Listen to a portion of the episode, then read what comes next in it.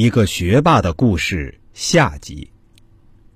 时间过得可真快，人们常说环境能够改变和造就人，或许有一定道理。听说牛人进入清华大学后洗心革面，专心学业，不仅顺利毕业，还一鼓作气拿下了研究生，甚至考上了博士，并被保送到美国常青藤联盟学校学习。然而，牛人命运的转折就从出国开始了。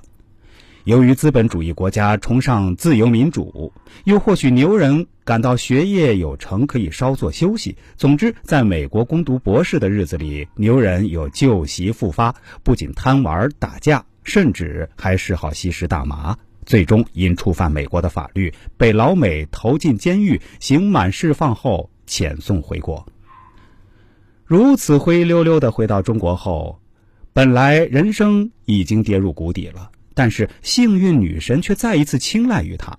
由于这个男孩家人动用各种关系，而且他还找了一个家庭背景雄厚、各方面条件都很优秀的女友。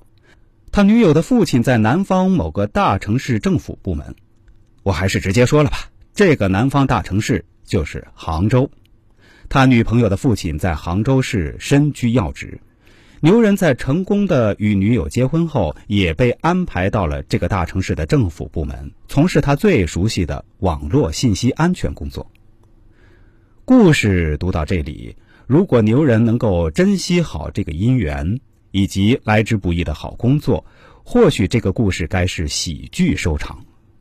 然而江山易改，本性难移呀！这个牛人骨子里耍小聪明、不安分的基因实在强大。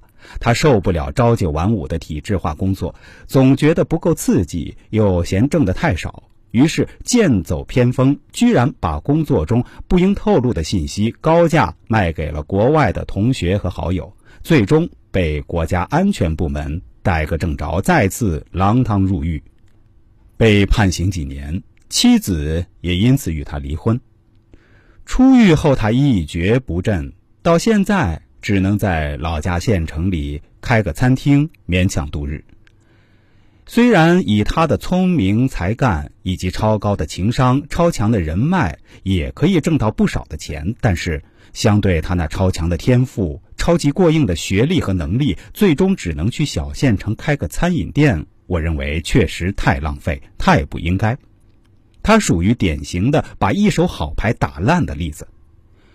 我相信手机前的朋友也一样，听了这个牛人半生的风光、沧桑与落魄，不仅让人感到唏嘘不已，他的经历确实是非常生动的诠释了“不作就不会死”这一道理，更是印证了奶奶周易预测的精准与神奇。在这里提醒大家，命运虽然神秘不可捉摸，但至少有一半儿。掌握在自己手里，只要好好修养个人品德，脚踏实地的做人做事，切忌见义忘利、背信弃义，人生之路才能更加平安顺利。